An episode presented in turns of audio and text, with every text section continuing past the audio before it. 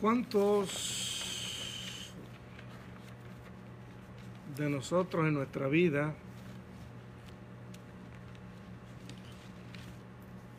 no hemos tenido momentos, digamos, oscuros?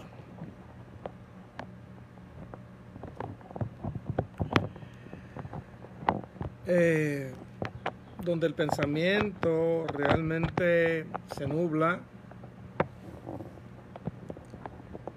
donde el pensamiento como que se trae y la pasión es lo que realmente eh, gobierna en la vida del ser humano. En estos días que ha habido mucha lluvia, hemos visto, los que nos hemos tirado tal vez un momento a la calle, como las tapas de las alcantarillas a veces se vuelan. Y aún después de pasar la lluvia vemos cómo esas ah,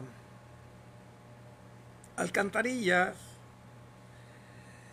eh, se convierten en una fuente de agua negras, exponiendo el excremento humano.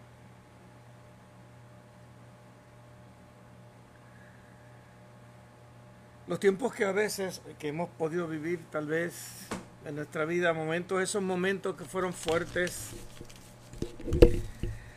eh, y que por la ignorancia tal vez cometimos actos que llenaron de vergüenza nuestra vida, esos momentos oscuros, yo los llamo, y que luego como fantasmas el recuerdo nos persigue provocando todavía vergüenza y hasta sentimientos de culpa. Así son los tiempos de la ignorancia. Tiempos que son gobernados por la falta de entendimiento, la falta de madurez, donde no hay experiencia suficiente, donde hay carencia de conocimiento. Cuando uno es niño, pues la ignorancia puede ser graciosa. Pero cuando se es adulto, la ignorancia es una falta muy grande. Lo recuerdo momentos en mi vida donde tal vez con amistades que tenían niños, el papá lo llamaba, le empezaba a dar palabras malas o ese como las queramos decir, el niño las repetía y todo el mundo se reía. Pero luego cuando el niño fue adolescente y las dijo, el papá le rompió la boca.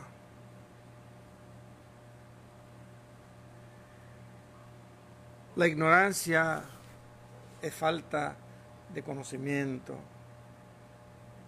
Ignorancia es, eh,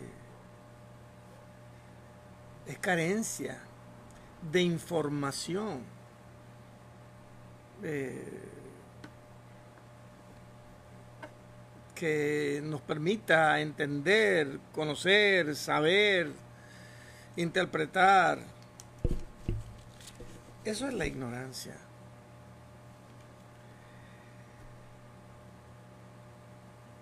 A mí siempre me ha llamado la atención cuando Jesucristo dijo, Padre, perdónalos, porque no saben lo que hacen. Y claro que sabía lo que estaban haciendo. Entonces, ¿por qué Jesús dice no saben? Es donde entonces uno trata de entender en la escritura, cuando él pide perdón para esos que lo están crucificando, y dicen, no saben. Y la palabra que utilizó en ese momento es una palabra que implica que no tenían la capacidad para entender lo que estaban haciendo, que no podían reconocer al que estaban matando, que no había manera de poder estar espiritualmente alertas para entender que estaban matando al autor de la vida. En otras palabras, pues no tenían ni la sabiduría, ni el conocimiento, ni la capacidad para entenderlo. Por eso fue que pidió perdón. Y digo esto porque a veces las personas piensan que, pues, eh, que mientras menos conoce, pues menos responsabilidad tiene. Y como si la falta de conocimiento nos eximiría ante Dios de cualquier situación que hayamos vivido. Algunas personas decían, no, no, no, mientras menos sé, no, no, no quiero, no quiero, mejor, mejor no sé, no me di cuenta de estas cosas. Y prefieren, digamos, la oscuridad. La Biblia dice que la luz vino al mundo, pero los hombres amaron más las tinieblas. Y esto a mí me hace pensar de, de los tiempos de ignorancia que vivimos en la vida. Yo tuve mis momentos también. Y no que de momento hoy día pueda que tenga uno que otro momentito oscuro. Pero recuerdo especialmente en la juventud toda la oscuridad que reina en la vida de un hombre. La capacidad que tiene para hacer eh, la fechoría, la poca vergüenza, la maldad, la cabeza que tiene para maquinar, para la malicia. Y es como si pudiendo escoger hacer el bien, uno escoge hacer pues lo, lo que tal vez no es aceptable, lo que no es muy correcto ni espiritual, ni religiosa, ni muchas veces socialmente hablando lo mejor. Y como producto de esa ignorancia, por ejemplo, en los niños, eh, pues la ley, por ejemplo, los cubre más por su ignorancia. Y salvo en algunos casos, no se juzga a un niño como adulto.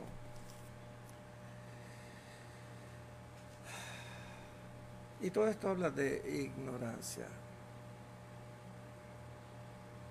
Hay un pasaje de la escritura que me gustaría compartir, porque es muy interesante y está en el libro de los Hechos, capítulo 17, y el libro de los Hechos en el capítulo 17 nos presenta a Pablo en uno de sus viajes misioneros, pero estando en Atenas. Estando en Atenas, dice la escritura, desde el versículo 16 hasta el, hasta el 34, no lo vamos a leer todo, pero voy a leer algunas cosas nada más dice que estando allí eh, en Atenas, su espíritu se enardecía viendo la ciudad entregada a la idolatría. Estamos hablando de Atenas, una ciudad principalísima en ese primer siglo, eh, una ciudad de con la influencia griega eh, o greca de, toda la filosofía, donde se buscaba y la gente lo que le, gustaba era la filosofía, eh, la sabiduría, el conocimiento, a diferencia de las ciudades romanas que lo que querían era más bien la, el poder, la guerra, pero que la influencia del imperio anterior que fue griego sobre Roma fue tal que adoptaron todos hasta, hasta sus religiones, pero le cambiaron los nombres a los dioses. Estando allí, visitaba la sinagoga de los judíos y discutía con ellos, ¿verdad? Dice la escritura. Y también visitaba las plazas y de día en día discutían con todos los que concurrían sobre el Evangelio del Reino. Dice la escritura que algunos de los filósofos que estaban allí, de los epicúreos y de los estoicos, empezaron también a hablar con él y a discutir con él, pero entonces quisieron llevárselo a un lugar eh, que se llama Areópago. Areópago era el foro donde se discutían todos, oh, era como un foro abierto donde se discutían todas las religiones eh, y todas las filosofías que vinieran nuevas y para ellos eso era un deleite. Cuando lo vieron lo, tildaron de palabrero y aunque para ti, para mí, palabrero es una palabra que una persona que tal vez habla mucho y no dice nada, que también lo implica, pero en su original griego el palabrero era lo que se llama eh, un spermólogo, y un spermólogo era una persona que, que iba por los mercados recogiendo lo que tiraban y recogía lo que más o menos servía para su propio beneficio. Llegó a implicar también a aquellas personas que se pasan recogiendo chismes y chismes y se pasan compartiéndolos con otras personas. Por lo tanto, la palabra que le dieron a él fue una palabra despectiva. Era un vulgarismo decirle espermólogo a una persona. Y tildaron a Pablo, ellos que se creían que sabían mucho de palabrero. Lo llevaron al Areópago y Areópago viene de, de Ares, la colina de Ares, el dios de la guerra de los griegos, pero que los romanos, los romanos lo llamaron Marte. Y allí se discutían las grandes filosofías, ¿verdad? Y, y quisieron ver qué Pablo tenía que decir, porque dice la escritura que, versículo 21, que los atenienses y los extranjeros residentes allí en ninguna otra cosa se interesaban sino en decir o en oír algo nuevo gente que le gusta alimentar tal vez el intelecto, pero poco interés en alimentar la parte espiritual. Pablo, cuando está en ese lugar rodeado de personas, de filósofos, muy inteligentemente, muy sabiamente, dice Pablo en sus enseñanzas que que él se ajustaba a lo que fuera, al esclavo se hacía como esclavo, al libre como libre.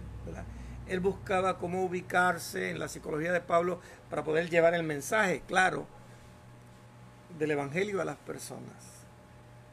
Y en ese momento comienza a hablar Pablo. Y en medio de todos ellos, de pie, les dice, varones atenienses, en todo observo que sois muy religiosos a la gente le gusta ser religiosa. Y Pablo los aduló por ello. Porque pensando y mirando vuestros santuarios, hallé también un altar en el cual estaba esta inscripción, al Dios no conocido. Los atenienses tenían dioses para cada cosa y para por si acaso no fallar con ninguna deidad, pues hicieron uno al no conocido por si acaso, con eso recogían a todas las deidades, ellos eran politeístas y adoraban a todos los dioses. Muy religiosos. Dice al que ustedes adoran sin conocerle, de ese es el que yo hablo.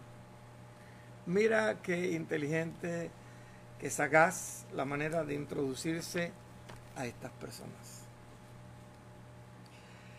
El Dios que hizo el mundo y todas las cosas que en él hay, siendo Señor del cielo y de la tierra, no habita en templos hechos por manos humanas.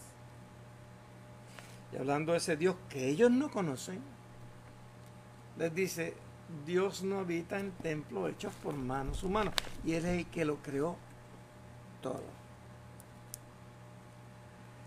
ni es honrado por manos de hombres como si necesitase de algo, pues Él es el quien da a todos vida y aliento a todas las cosas. Y de una sangre ha hecho todo el linaje de los hombres para que habiten sobre la uh, faz, para que habiten sobre toda la faz de la tierra y les ha prefijado el orden de los tiempos y los límites de su habitación.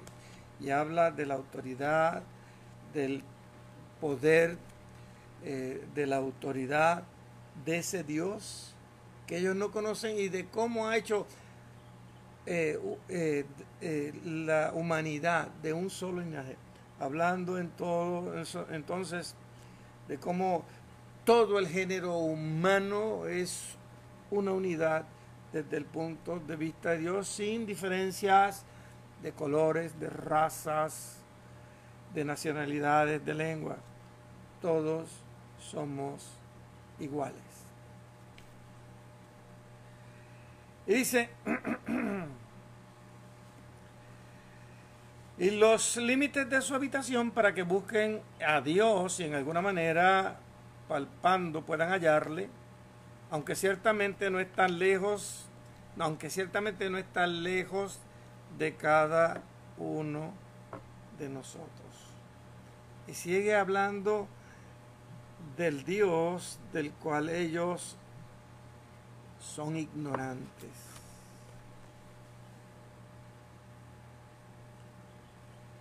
Dice, no está lejos, porque en Él vivimos y nos movemos vivimos, movemos y somos. Como algunos de vuestros propios poetas han dicho, porque linaje suyo somos. Linaje suyo eh, somos. Y el versículo 29 dice, Siendo pues linaje de Dios, no debemos pensar que la divinidad sea semejante a oro, plata,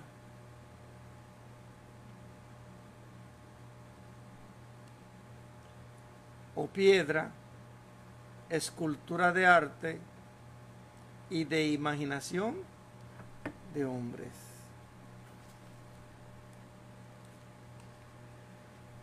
Interesantemente,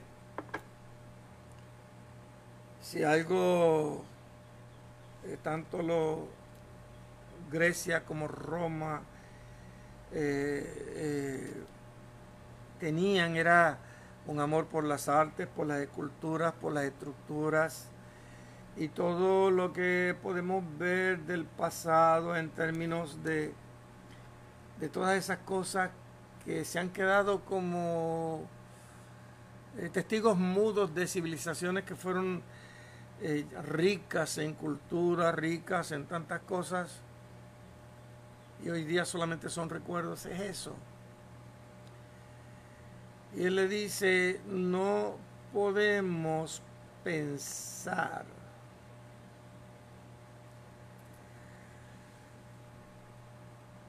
siendo linaje de Dios. Cuando habla de ser linaje de Dios, habla de ser descendientes de Dios, de ser familia, nacidos, hijos, etc. De ser gente, nación que proviene de Dios. Esa es la manera en que Él está hablando. Siendo esta nuestra naturaleza, en otras palabras, no debemos pensar que la divinidad sea semejante a oro, a plata o piedra, escultura de arte, o de imaginación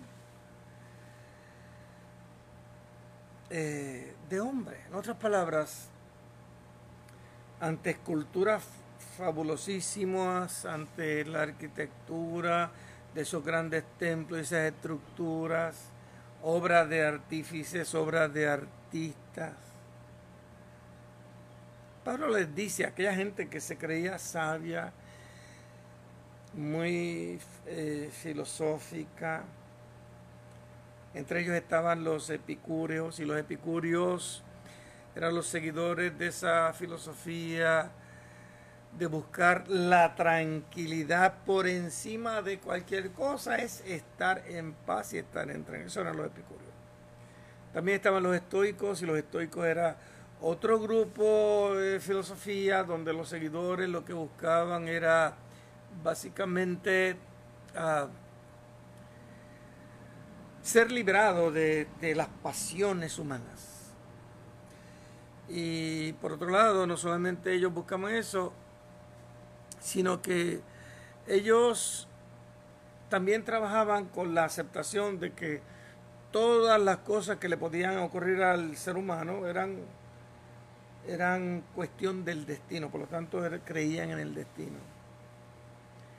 Así que en medio de todo esto, los que lo llevaron fueron epicúreos y estoicos, son la mayoría de los que están allí, todos ellos atentos, gente buscando tranquilidad y paz y eh, en medio de, sus ritos religiosos y otros buscando ser librados de, todos esos amarres que tiene el ser humano por, por, por las iras, las contiendas, las pasiones, desordenadas, todo eso para buscar entonces estar realmente libres y entonces aceptar que las cosas que le ocurren pues son cuestiones del destino y nada más. Pablo les habla con mucho entendimiento hablando al intelecto humano. Les habla del Dios que ellos no conocen y básicamente en medio de tanto conocimiento le dice, pues ustedes están adorando a uno que no conocen, porque Él es el que hizo los cielos, la tierra, Él es el creador, Él ha hecho de un linaje a todos los hombres, y como somos linaje de Él, somos descendientes de Él, ¿cómo es posible? En otras palabras, ustedes siendo tan sabios y tan inteligentes, pueden pensar que la divinidad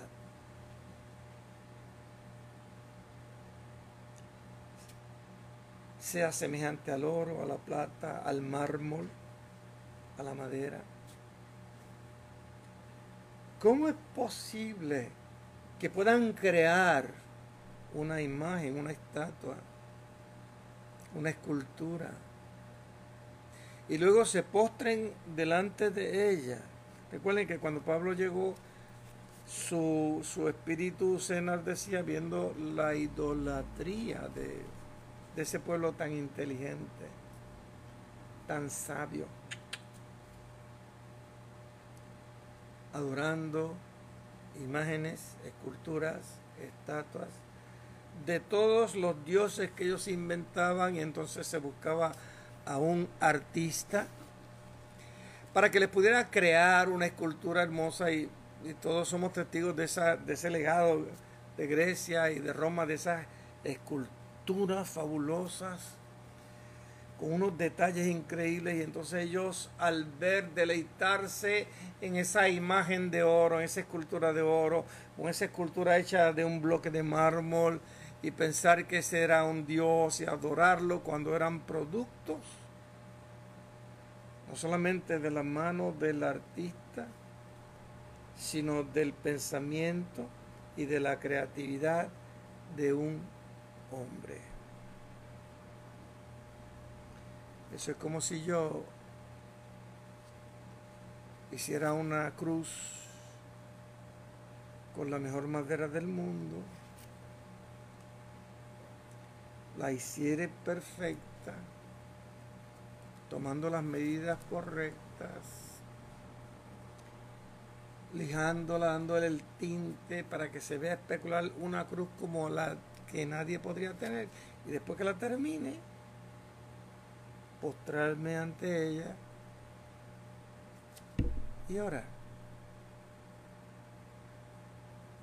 Reduciendo de esta manera la divinidad de Dios. El primer mandamiento que nos narra el libro del Pentateuco, ¿verdad? Cuando Dios le da a Moisés eh, sus mandamientos,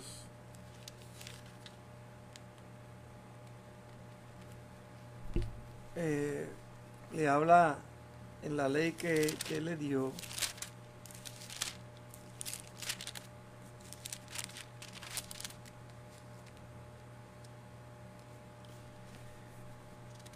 Y les dice,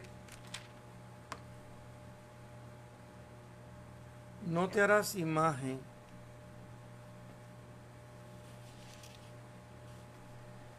de nada en el cielo,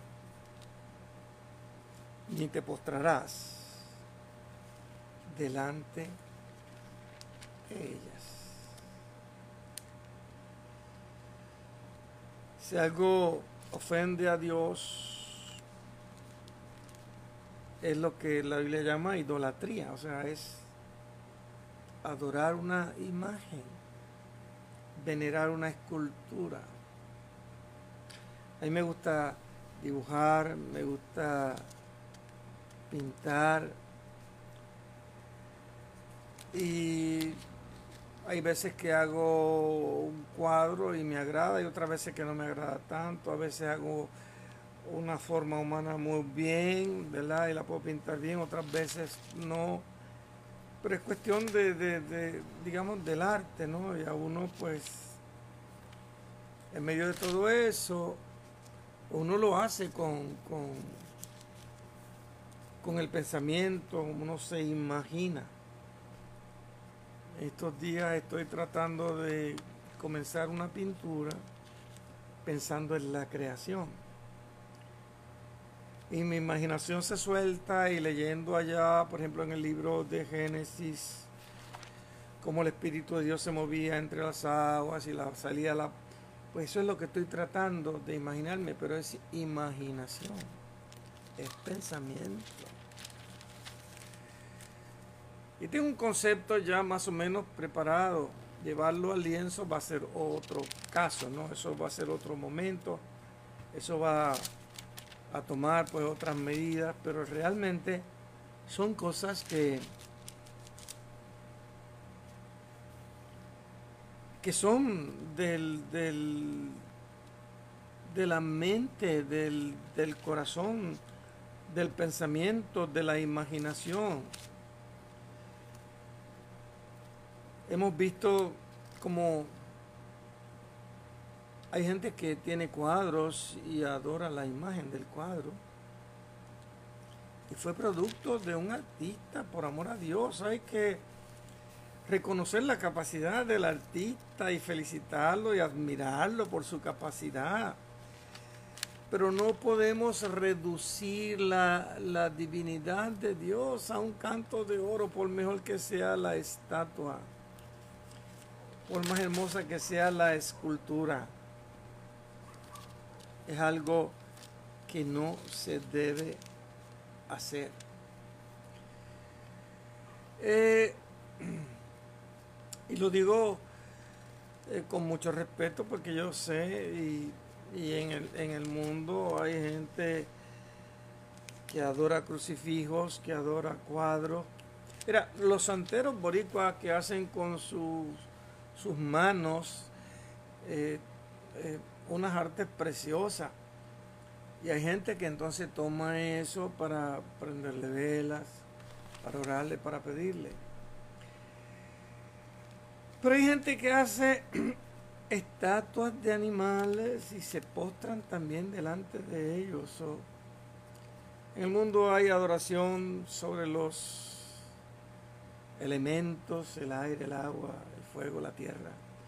Hay adoración por los animales, en fin, ¿qué cosas no hay? Y cuando ocurren estas cosas, si tú leyeras lo que dice Romanos capítulo 1, por ejemplo, Romanos habla, y voy a leer eh, esto un momentito nada más, para que, como parte, esto no era parte del mensaje, fue que de repente ahora mismo se me ocurrió leerlo. En Romanos capítulo 1,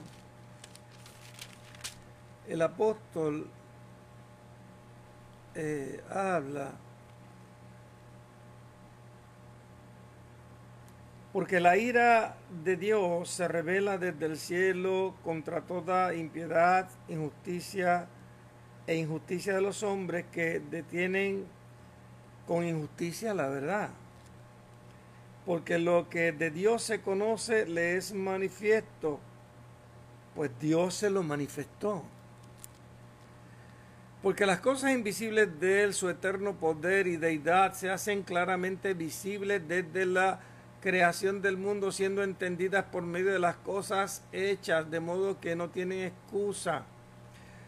La misma creación habla de Dios. Los cielos cuentan la gloria de Dios. La palabra de Dios sale como silenciosa, no hay palabras, no hay, sonido, pero es reconocido Dios por su creación. Versículo 21 dice, pues habiendo conocido a Dios, no le glorifican como a Dios, ni le dieron gracias, sino que se envanecieron en su razonamiento, y su necio corazón fue entenebrecido, profesando ser sabios, se hicieron necios y cambiaron, escucha esto, versículo 22, Romanos capítulo 1, cambiaron la gloria de Dios, del Dios incorruptible, en semejanza de imagen de hombre, corruptible, de aves, de cuadrúpedos, de reptiles, por lo cual también Dios los entregó a la inmundicia en la concupiscencia de sus corazones, de modo que se deshonraron sus propios cuerpos. Como no quieren darle a gloria a Dios, dice, se envanecieron en su razonamiento y crearon con su pensamiento eh, imágenes de animales, imágenes de personas, imágenes de cuadrúpedos, y cambiaron la gloria de Dios incorruptible en semejanza a esas imágenes. Resultado, Dios los entregó a la inmundicia de sus propios corazones. Eh, cuando Pablo le habla así, obviamente no le dice estas cosas, pero dice, ustedes no conocen a Dios. Es, terrible que, que, no puedan conocer y que se den solamente a la imaginación, y la imaginación no es otra cosa que el reflejo de uno mismo, eh, conforme a los, a los puntos de referencia, lo que tú puedes ver con tu propia vida, con tu propio corazón, son ideas que se han ido formando en tu mente y de repente tú crees que en tu idea Dios es de esa manera. Por eso es que el hombre no puede conocer a Dios en su propio, por su propio propósito, por su propia iniciativa, porque la imagen que tenemos de Dios está corrompida es injusta. Y por esa injusticia detenemos la justicia de Dios. Estamos tratando de con, una reflexión de pensamientos, de ideas, de opiniones, de las cosas que recogemos por, por un montón de lados, al igual que los atenienses, que teniendo tantos dioses, como por si acaso buscaron otro y lo hicieron una estatua al Dios no conocí, no fue una idea, fue una inscripción, dice la escritura. Mirando vuestros santuarios, había también un altar en el cual estaba esta inscripción. Mira esto. Ellos tenían imágenes de todos, o sea, esculturas de todos los dioses. Pero el Dios conocido, como no tenían una idea de cómo era, solamente escribieron al Dios no conocido.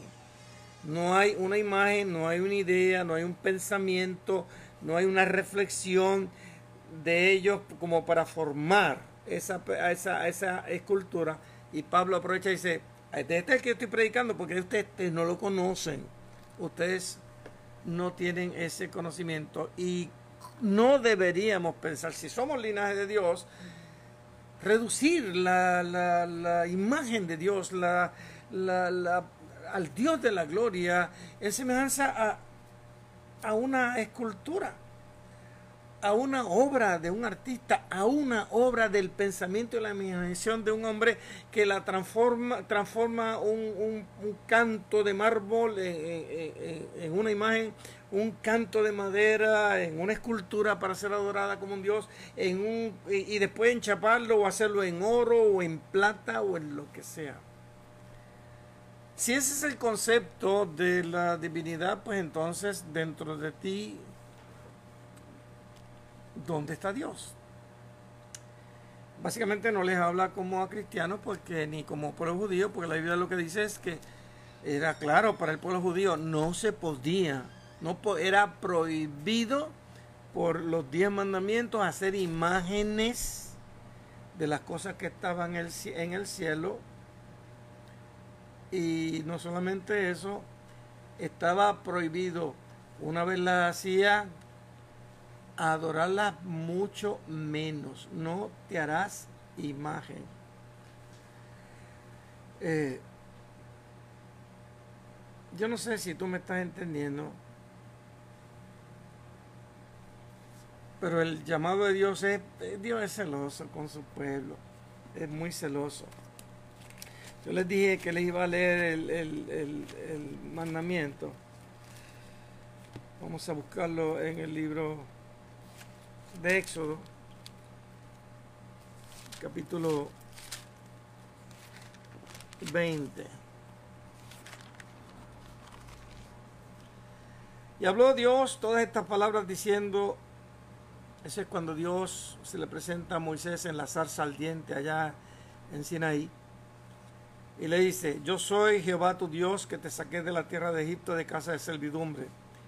Versículo 3, no te harás, no tendrás dioses ajenos delante de mí, no te harás imagen ni ninguna semejanza de lo que está arriba en el cielo, ni debajo de la tierra, ni las aguas debajo de la tierra. No te inclinarás a ellas, ni las honrarás, porque yo soy Jehová tu Dios, fuerte celoso, que visito la maldad de los padres sobre los hijos hasta la tercera y cuarta generación de los que me aborrecen. Y hago misericordia a millares de los que me aman y guardan mis mandamientos. No tomarás el nombre de Jehová tu Dios en vano. Y acuérdate del día de reposo para santificarlo. Después habla, honra a tu padre y tu madre y finalmente llega a los diez mandamientos. Pero, por así decirlo, eh, habla claramente, Dios es Dios. Y no hay manera de hacerse imagen. Y en eso, pues tal vez por no conocerlo, los atenienses no tenían una imagen del Dios real, del Dios vivo. Y es que nadie lo ha visto. Tal vez hay obras de arte donde se presenta a Dios como un anciano de día, conforme a los pasajes que a veces leemos. Y podemos tener esa imagen. En mi mente está corriendo a hacer una una, a mí me gusta escribir libretos y dentro de poco tendré eh, un libreto sobre Apocalipsis donde vamos a presentar los tronos de Dios. Y tendremos obviamente que trabajar con estas ideas para poder llevar el mensaje claramente, pero son imágenes mentales, son reflexiones a base de pensamiento, a base de opinión, porque Dios no puede ser reducido a, mano de un artista, a la producción de, un orfebre, a la producción de un artesano, al pensamiento humano, a la imaginación humana. Dios es Dios. Por eso tanta, en la humanidad ha habido tanta incredulidad por tantos años y sin embargo, Dios no deja de ser Dios. Dios no cambia, no es hombre que mienta, no es hombre que se arrepienta, Dios es Dios. Tal vez por eso el nombre de Dios es el eterno yo soy, Él es, Él, Él es, Él es el que es, el eterno yo soy. Y tal vez por eso el pueblo judío no podía, olvidó el nombre de él y se perdió el nombre en la historia por miedo incluso a mencionarlo. Decíamos al principio, entonces mientras menos conozco menos responsable soy.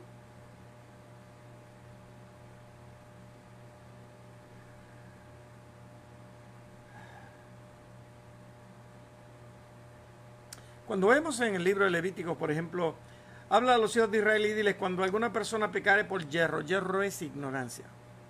O sea que se puede pecar por ignorancia. A la medida que uno va creciendo de niño, adolescente, uno va cometiendo errores. Y uno va siendo corregido porque a principio no se sabe. A veces vemos al niño que se molesta con mamá y mamá le dice que no y él viene y le da a mamá cuando eso no lo debe hacer, pero aprende a no hacerlo. Vemos cómo va creciendo y a veces le contesta al padre o a la madre y dice una palabra que no debería, pero aprende. Y de la misma manera que va aprendiendo en la vida, también va aprendiendo a cauterizar su conciencia, a callar su conciencia para entonces tirar la piedra, ¿verdad? Igual, hacer la poca vergüenza y quedarse como, como Pascua, como cara de lechuga. Y muchos piensan que por eso no... No importa, si no conoce, pues no sabe y piensan que como no sé, decía yo, Padre, perdónalos porque no saben lo que hacen, pues que como no sabemos, Dios nos va a perdonar todo lo que nos que hagamos por equivocación. Y no funciona así porque hasta el pecado por hierro tenía que tener una ofrenda.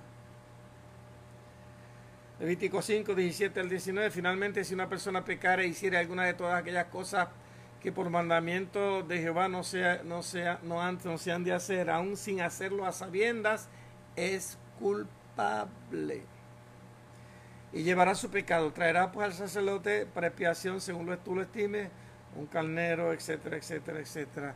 Y tenía que traer una ofrenda porque era culpable, aunque fuera por equivocación, por inadvertencia, por hierro, por ignorancia.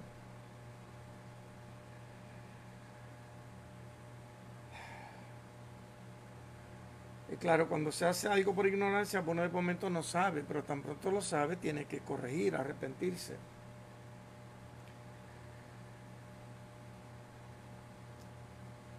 Sabemos que la sangre de Jesucristo nos limpia todo pecado porque esa es la enseñanza del Evangelio. En una ocasión, hablando Jesucristo,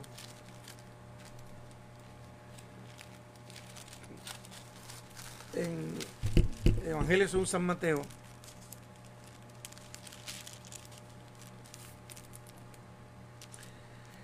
Estaban discutiendo sobre la resurrección. Ah, que no creían, los saduceos no creían en la resurrección.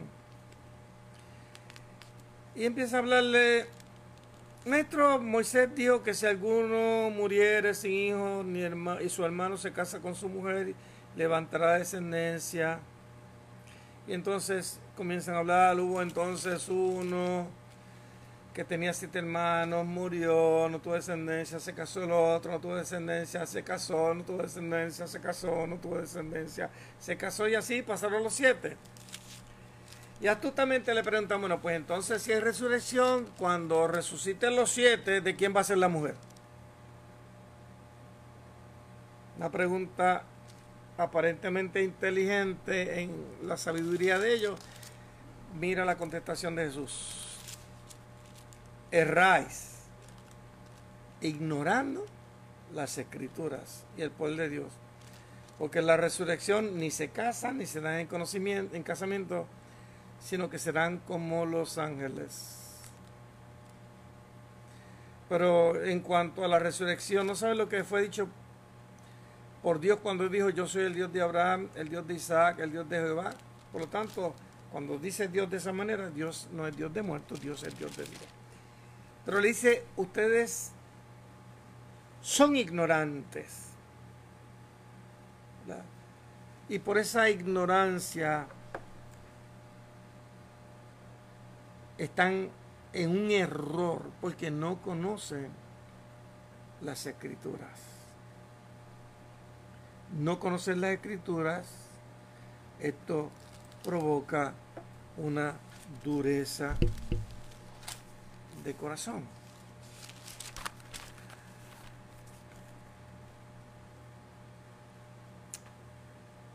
La Biblia, volviendo entonces al capítulo 17, aquella gente tildaron a Pablo de palabrero. Pablo les dijo, ignorantes. Se puede discutir el Evangelio con todo el mundo. Hay quien lo acepta, hay quien no lo acepta. De toda la gente que lo escuchó allí, cuando Pablo les dijo que había estado Dios, habiendo pasado por alto los tiempos de esta ignorancia, ahora manda a todos los hombres en todo lugar que se arrepientan. Por cuanto ha establecido un día en el cual juzgará al mundo con justicia por aquel varón a quien designó, dando fe a todos con haberle levantado de los muertos. Pero cuando oyeron de la resurrección de los muertos, unos se burlaban y otros decían, ya te oiremos acerca de esto otra vez.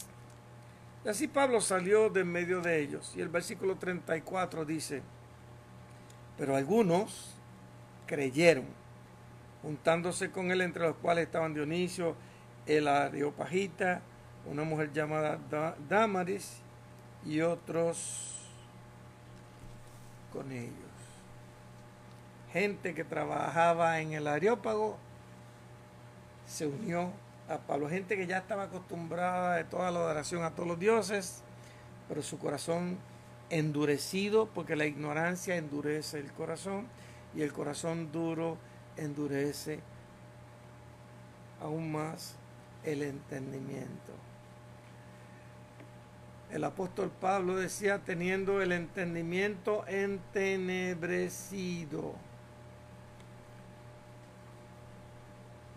En Efesios capítulo 4, versículo 18, teniendo el entendimiento entenebrecido, ajenos a la vida de Dios, por la ignorancia que en ellos hay, por la dureza del corazón. El corazón endurecido no entorpece el entendimiento el corazón endurecido es obstinado. Y esa, ese oscurecimiento eh, no permite que se abra el entendimiento. No permite que, se, que, que la persona pueda estar alerta. Lo que hace es que provoca la incapacidad de percibir, de entender, de aceptar la verdad de Dios. Es obstinación, es dureza, es una mente cerrada, es una mente no educable. Al igual que los atenienses, en nuestro mundo tenemos gente que estudia grados universitarios. Yo tengo grado universitario, soy ingeniero de profesión, graduado y ejercí mi profesión por 30 años, profesión que dejé a un lado para dedicarme completamente al Evangelio, jubilado en el 99 y dejé de hacer trabajo de ingeniería cinco años más tarde para dedicarme completamente a esto. estudiando continuamente la escritura para entender y conocer un poquito más la mente de Dios. Cuando hablamos del entendimiento es la disposición mental. Hablamos de la inteligencia. Hablamos de, hablamos de la imaginación. Cuando eso está oscurecido no hay manera de que se abra el corazón y podamos ver, percibir. Qué hermoso cuando se lee la escritura y uno puede ver una imagen de las cosas eh, de lo que se está diciendo y uno poderse transportar a ese tiempo y tratar de entender las palabras de Jesús cuando decía el reino de los cielos se ha acercado, el tiempo se ha cumplido, arrepiéntanse y crean. La palabra arrepentirse implica un pensamiento nuevo, es cambiar de mente, cambiar de pensamiento, es tener apertura para poder entender a Dios. Los atenienses, al igual que muchos intelectuales, no, no les interesa. Pero siempre hay uno que otro que cree. La ciencia, por un lado, no ha creído, pero hay tantos científicos que se han convertido a Cristo. Testimonio de que el Espíritu Santo sigue trabajando. Mi invitación a ti en el día de hoy es a que abras tu corazón. A que si no entiendes algo, dígale, Señor, yo no entiendo, enséñame tú. Porque si hay algo en el nuevo pacto es que Él mismo enseñará. Ah, qué hermosos saludos, Mari. Desde allá de Chicago, qué bueno. No se despidieron de mí, pero les envío besos. Eh, abrir el corazón. Dios, Dios es que sabe. Hay gente con temor de Dios, pero no se atreve. Y prefieren no conocer. Tengo amigos me decían, no, no, mejor yo no conozco eso, no quiero saber lo que quiero saber, pues después me asusto. No es cuestión de asustarse, es cuestión de abrir el corazón a Dios. Sí, decirle, Dios, yo quiero entenderte, quiero conocerte. Es cuestión de buscar realmente razón, propósito en esta vida, entender a Dios. En la iglesia yo mandé a hacer una cruz que está puesta en el púlpito. Y la intención es adorarla. Es sencillamente un icono de la cristiandad. Y está por eso tenemos varios eh, obras de arte que han sido traídas, pero es para crear la imaginación. Yo doy las clases y dibujo para provocar la imaginación, porque tengo esa capacidad, ese arte. Pero no. Tenemos que estar claros. El conocimiento, el, el entendimiento, tu dianoia, tu mente, tu capacidad, no puede estar oscuro y este mundo se encarga de oscurecerla. Los deleites se encargan de oscurecerla. Las pasiones se encargan de oscurecerla.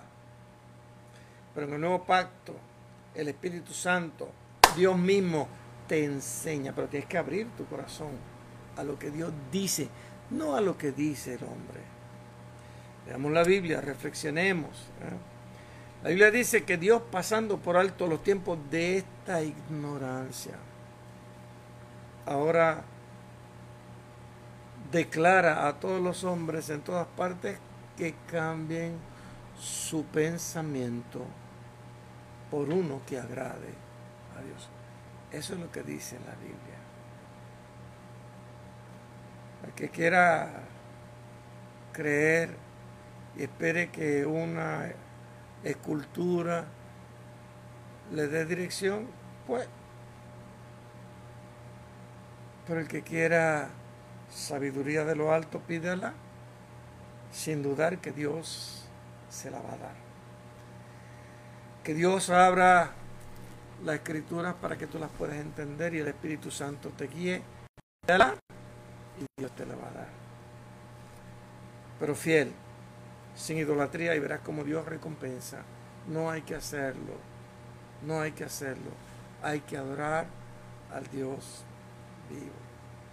Yo recuerdo cuando yo recién convertido, después de pasar muchos años de ateo, yo no sabía cómo orar. Yo me arrodillaba y decía, ¿a quién oro? Al Padre, al Hijo, al Espíritu Santo. ¿A quién oro? ¿Cómo lo hago? Y yo no sabía. Y decía, bueno, Dios, yo no sé. Enséñame tú. Yo te pido a ti en el nombre de Jesús. Eventualmente pude entender, porque Dios no es no son dioses, Dios es uno, cuyo poder se manifiesta a través de su espíritu y cuyo plan redentor se manifestó a través de su Hijo, Dios encarnado. En el nombre de Dios hablamos la palabra de Dios, lo hacemos buscando el entendimiento que el Espíritu Santo es el único que puede dar a entender y dar a conocer la escritura, la revelación, y nos acercamos con confianza, pero a través del que abrió el camino, Jesucristo, nuestro Señor y Salvador. En su nombre lo hacemos. Y Él nos guía a toda verdad, a toda justicia, a todo juicio. Mi amado, te habló el pastor Tony Prats, pastor Juan Antonio Prats, pastor de la Iglesia Bíblica Puerto Río. Quiero hacer una oración por ti. Los tiempos de la ignorancia son muchos en la juventud, pero aún en la, en la adultez. Podemos equivocarnos por ignorar las escrituras. Jesús se lo dijo a los maestros, a los conocedores de la escritura. Hay gente que no conoce la escritura y hace doctrinas sin conocer la escritura. Pero aparte de eso podemos cometer tantos errores por la ignorancia de nuestra vida con nuestros seres queridos. Y total, si hiciéramos caso a la escritura, veríamos que el amor de Dios que cubre nuestros corazones es lo que Dios nos exige para que seamos discípulos, para amar, perdonar, aceptar. Cuando no amamos, no aceptamos, no perdonamos, ignoramos las escrituras. Y vivimos un tiempo de oscuridad, un tiempo de ignorancia también.